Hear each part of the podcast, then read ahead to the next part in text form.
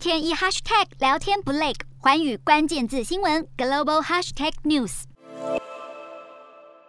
由于投资人担心美国政府积极采取行动遏制飙到数十年高点的通货膨胀，可能导致美国经济陷入衰退，美股今天走势分歧。科技股纳斯达克指数重挫，标普五百指数收低，道琼工业指数小涨。美股四大指数有涨有跌，道琼指数上涨四十八点三八点，收三万一千九百二十八点六二点；纳斯达克下挫两百七十点八三点，收一万一千两百六十四点四五点；标普五百下跌三十二点三七点，收三千九百四十。一一点四八点，非半指数下挫七十一点三八点，收两千八百二十七点零五点。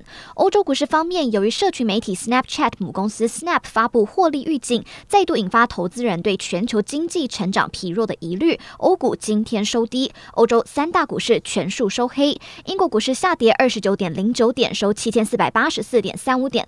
德国股市下挫两百五十五点六五点，收一万三千九百一十九点七五点。法国股市下跌一百零五点六零点，收六千两百五十三点一四点。以上就是今天的欧美股动态。